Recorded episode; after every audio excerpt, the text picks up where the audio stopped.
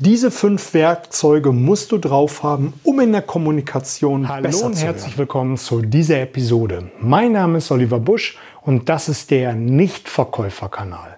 Ich bin froh und ich bin vor allem so, so dankbar, dass du hier mit dabei bist, um an deinen Überzeugungsfähigkeiten arbeiten zu wollen. Und wenn du hier die praxiserprobten, fundierten Tools und Strategien umsetzt, wirst du deutlich erfolgreicher und vor allem überzeugender sein. Wir werden gemeinsam eine ganz tolle Zeit haben. Und wenn du dich hier in der Nichtverkäufer-Community engagierst, werden wir wie eine Familie zusammenwachsen. Denn nichts ist schöner, als nicht viel tun zu müssen und trotzdem zu verkaufen.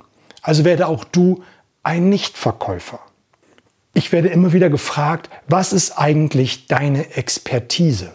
Meine Expertise ist, dass ich mehr als 10.000 Gespräche im Verkauf geführt habe. Das in über 22 Jahren im Vertrieb. Fast 10 Jahre Kaltakquise am Telefon, wo ich so ein sexy Produkt wie Briefumschläge, Kugelschreiber an Geschäftskunden geführt habe. In der Zeit durfte ich zwei Teams je acht Mitarbeiter führen. Später habe ich weitere Qualifikationen im Außendienst gesammelt, wo ich über zehn Jahre im B2B-Business im Handel unterwegs gewesen bin. Ich habe nicht nur dort das Tagesgeschäft mit Einkäufern und Verkäufern auf der Fläche geführt, sondern habe auch auf Geschäftsführerebene verhandelt. Verhandelt Jahresgespräche, verhandelt Werbung und auch ja, Umsätze vereinbart, die zu erfüllen sind. Und mehr als zehn Jahre Coaching-Erfahrung habe ich mittlerweile auch schon sammeln dürfen. Und warum tue ich das, was ich tue? Ich kann es einfach nicht mehr ertragen, dass jeden Tag jeden Abend so viele Vertriebler und Vertrieblerinnen zu Hause auf dem Sofa sitzen, frustriert sind, weil sie einfach nicht die Umsätze eingefahren haben, die sie sich vorgestellt haben, dass sie Angst haben, nächsten Tag wieder in den Job zu gehen, weil sie Angst vor Ablehnung haben, Angst haben, nicht die Preise zu erzielen, die sie eigentlich erzielen können. Und da möchte ich helfen, helfen, dass du rausgehst und Spaß hast am Verkaufen und einfach nicht mehr viel tun musst, um zu verkaufen. Also werde auch du ein Nichtverkäufer und lass uns jetzt in die heutige Ich wurde in letzter Zeit immer wieder mal gefragt, ob ich nicht Best Practice Tipps für das Verkaufsgespräch habe, für die Verhandlung, für die Präsentation oder im 1 zu 1 Gespräch ob ich da nicht mal meine Trickkiste öffnen kann, reingreifen kann, um mal ein paar Punkte zu geben. Und dem möchte ich heute nachkommen. Ich habe fünf Punkte herausgesucht, die wieder nicht chronologisch oder aufeinander aufbauend jetzt genannt werden. Aber es sind Punkte, die ich denke, wo ich denke, wenn du sie umsetzt, kannst du deutlich besser kommunizieren, du kommst besser zum Ziel und kannst viel, viel besser überzeugen. Bevor wir in das Thema dann einsteigen, nur eine kurze Bitte. Wenn du Themenwünsche hast, wenn du Kritik hast, wenn du etwas anderes haben willst, ähm, wenn du andere Interviewpartner haben möchtest, dann schreib mir entweder über meine Webseite einfach Kontaktformular ausfüllen oder du schreibst mir über Instagram. Da bin ich recht aktiv.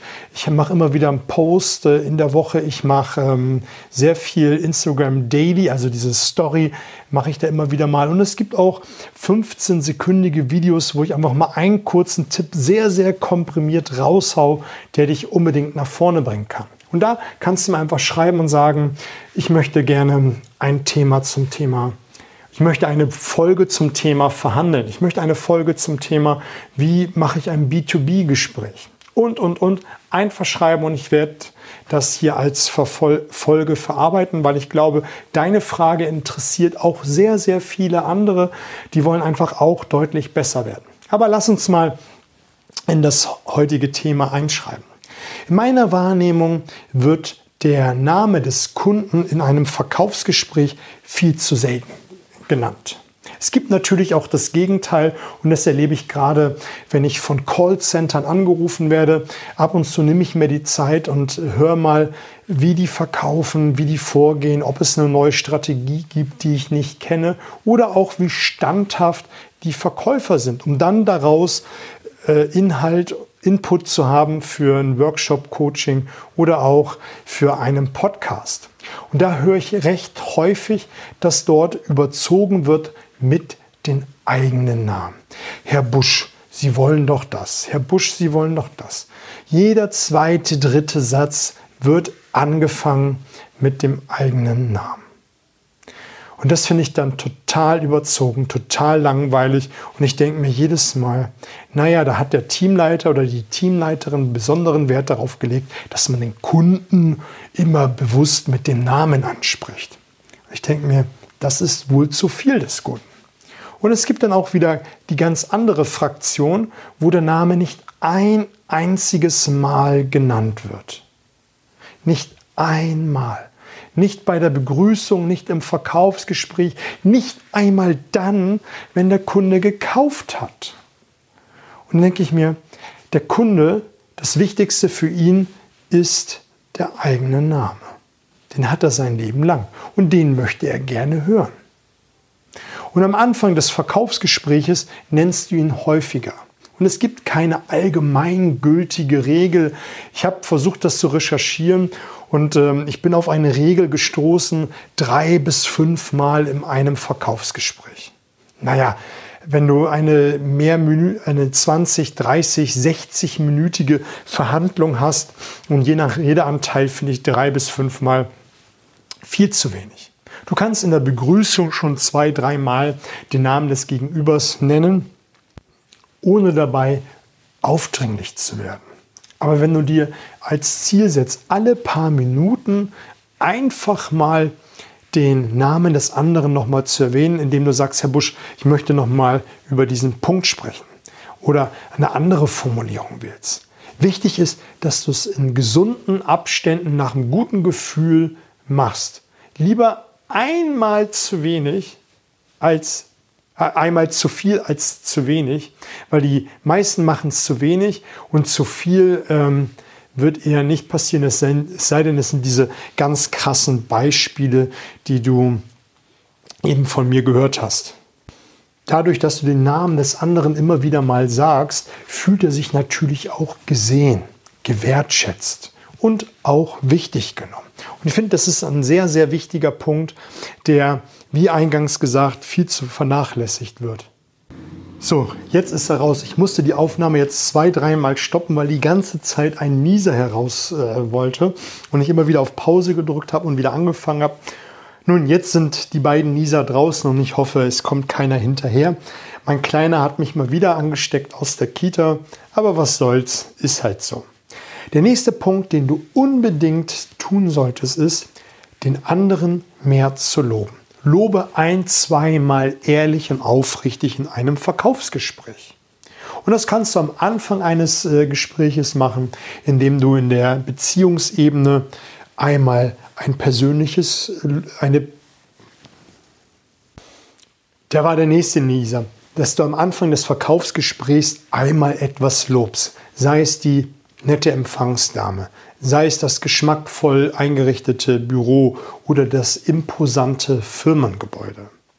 Mach nicht den Fehler, den die meisten machen, die einfach rausherloben, ohne es nicht wirklich ernst zu meinen, nur weil sie irgendwann mal ge gehört haben, loben schmeichelt den äh, schmeichelt dem Kunden und das ist diese Bauchpinselei, die kein Mensch hören will. Ein Lob sollte ehrlich, aufrichtig, anerkennt und auf dem Punkt sein.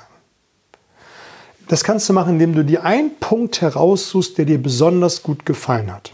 Die Vorzimmerdame, die besonders freundlich gewesen ist, die dir vielleicht einen Kaffee gebracht hat und sich nochmal erkundigt hat mit Zuckermilch, dass du das nochmal herausstellst.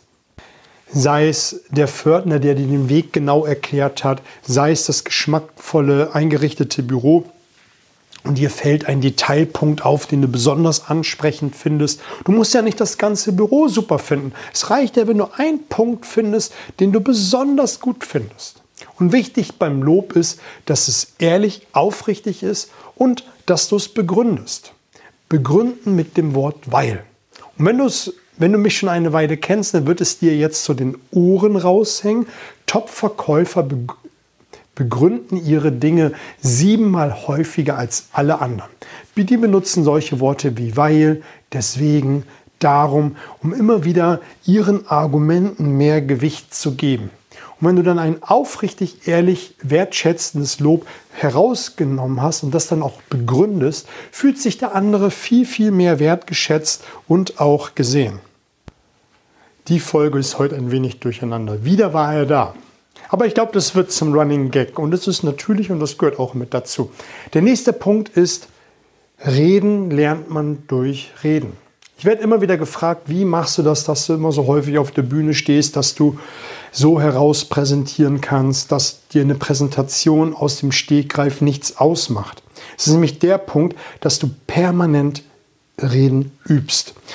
Am Anfang meiner Rednerkarriere bin ich angefangen, in einen Toastmaster Club beizutreten. Ich habe mir verschiedene Clubs angeschaut und habe mir meinen herausgesucht, den ich am besten fand. Und das ist der erste Hinweis, den ich dir geben kann, ist, such einen Toastmaster Club in deiner Nähe. In jeder größeren Stadt gibt es Toastmaster Clubs. Jetzt, wo ich diesen Podcast aufnehme, Anfang äh, Oktober, haben wir immer noch eine Abstandsregelung beziehungsweise eine Maximalanzahl an Menschen, die in sich in einem Raum befinden dürfen, gibt es diese Meeting auch online. Dann guckst du einfach, wenn du weiter weg wohnst von einer größeren Stadt oder in einer größeren Stadt wohnst, wo ist der nächste Club, wann ist das nächste Online-Meeting und meldest dich dort an.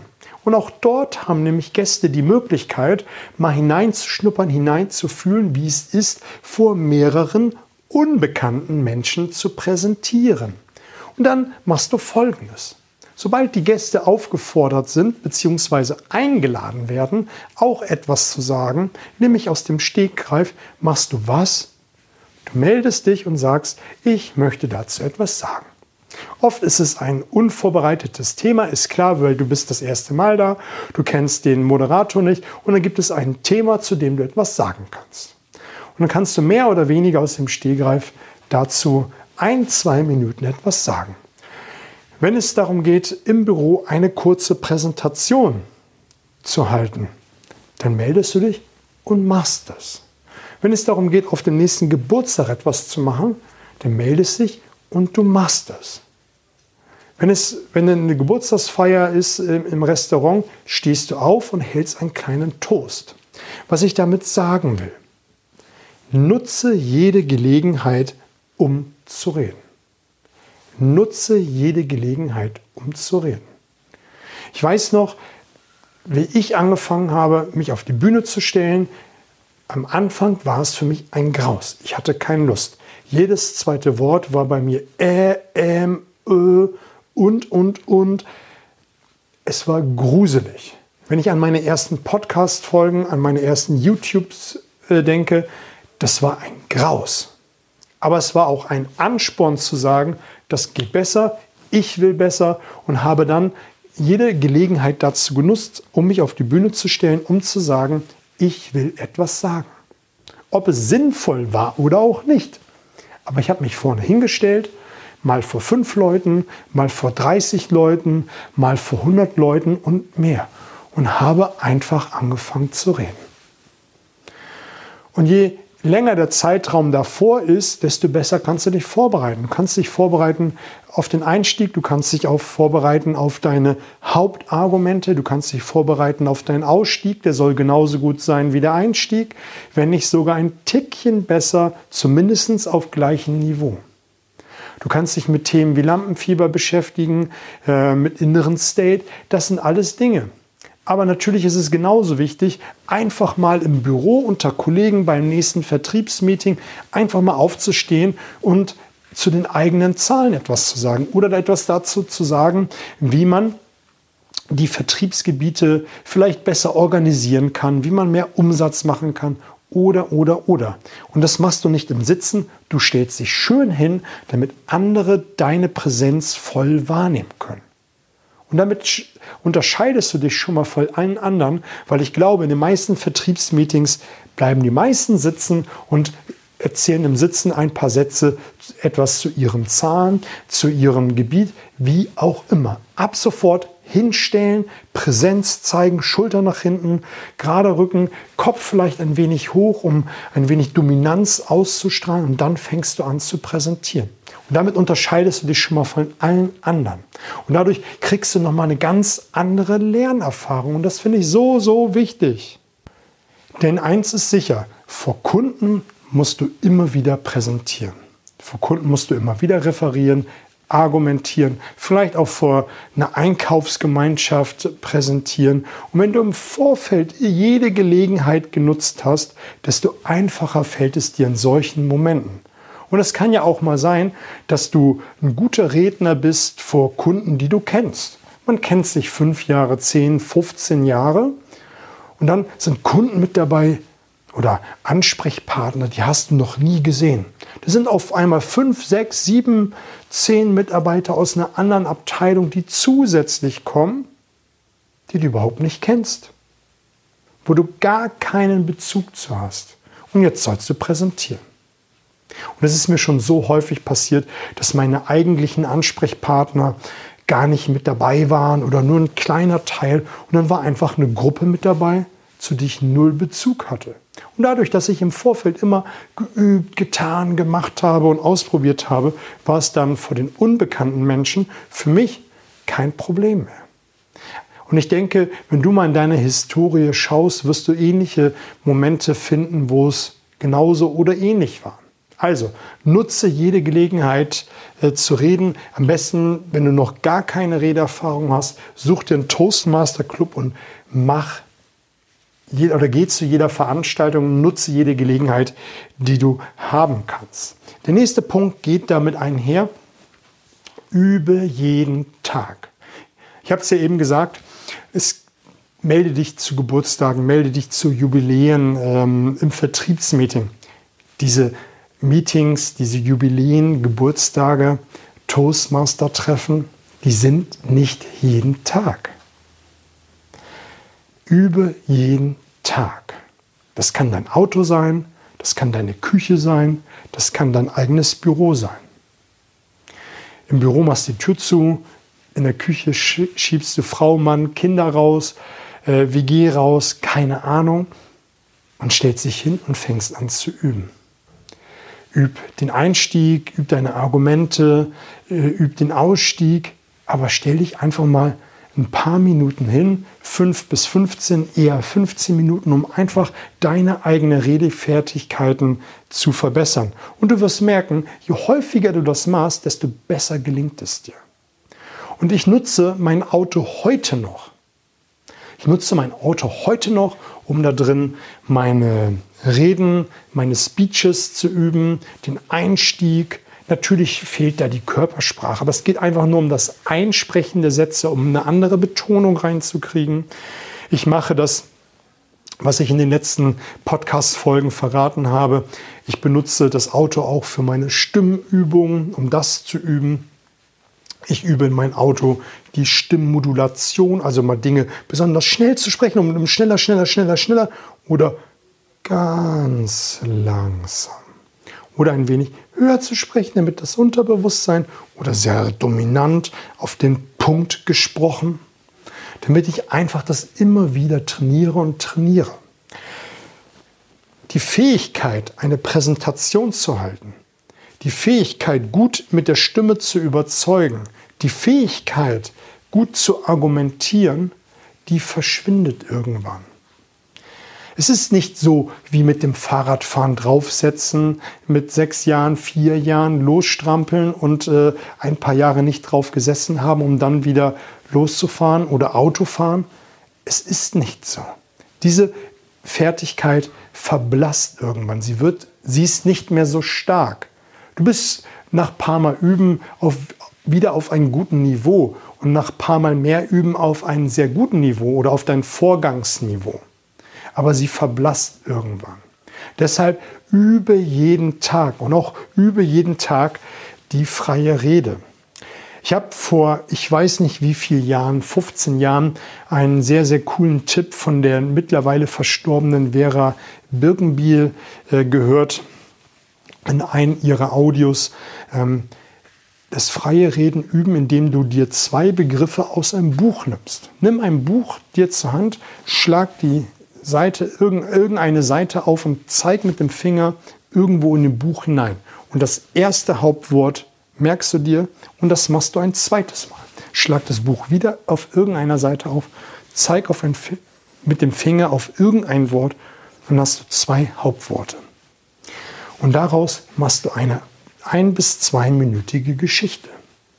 Und sobald du anfängst und weißt nicht mehr, was du sagen sollst, weil du einfach keine Verbindung hast, weil du auf dem Schlauch stehst oder weil dir die Puste ausgegangen ist, was auch immer, wiederholst du permanent, bis dir etwas eingefallen ist. Ich weiß gerade nichts, ich weiß gerade nichts, ich weiß gerade nichts. Das erhöht die Fähigkeit des Sprechdenkens, das zeitgleiche Denken und Sprechens. Was du ja manchmal brauchst, wenn du in einem Teammeeting bist und dein Chef zu dir sagt, stehen Sie mal bitte auf und sagen Sie was zu Ihren Zahlen. Und die meisten fangen dann an zu stammeln und wissen nicht, was sie sagen sollen und kommen mit irgendwelchen Begründungen. Aber wenn du aus dem Stehgreif dieses Sprechdenken beherrschst, dann bist du safe. Dann bist du absolut safe. Und wenn du nur eins aus dieser Podcast-Folge mit rausnehmen kannst, ist, übe fünf bis 15 Minuten tagtäglich das Sprechen, übe die Rhetorik, mach diese Sprechübung von der Vera F. Birkenbiel, indem du Bücher, ein Buch nimmst und zweimal dann rumblätterst und zwei Hauptworte rausnimmst und dann eine ein- bis zweiminütige Rede zu halten. Dann üb deine Argumentation wie ich es eben gerade gesagt habe, die Stimmmodulation, die Höhen, Tiefen, die Geschwindigkeiten, den Einstieg in deine Präsentation, den Ausstieg und welche Argumente du machst. Und mit jedes Mal sprechen merkst du einfach, es hört sich immer irgendwie sexiger an. Es hört sich immer irgendwie runder an. Und dann hast du einfach auch viel mehr Lust, auf die Bühne zu gehen. Und die Bühne ist auch, wenn du beim Kunden stehst, in einen Konferenzraum und da sitzen 1, 2, 3, 10, 15 Leute um den Konferenztisch herum und du stehst vorne, ist es die Bühne. Die meisten Vertriebler denken, sie stehen nie auf der Bühne. Doch, sie stehen sehr wohl auf der Bühne, nämlich dann, wenn sie beim Kunden im Präsentationsraum sind und präsentieren. Eine Bühne ist nicht immer gleich ein Podium, wo man sich draufstellt. Und den letzten Punkt, den ich für dich habe, ist, alles, was du einer Aufmerksamkeit schenkst, wächst.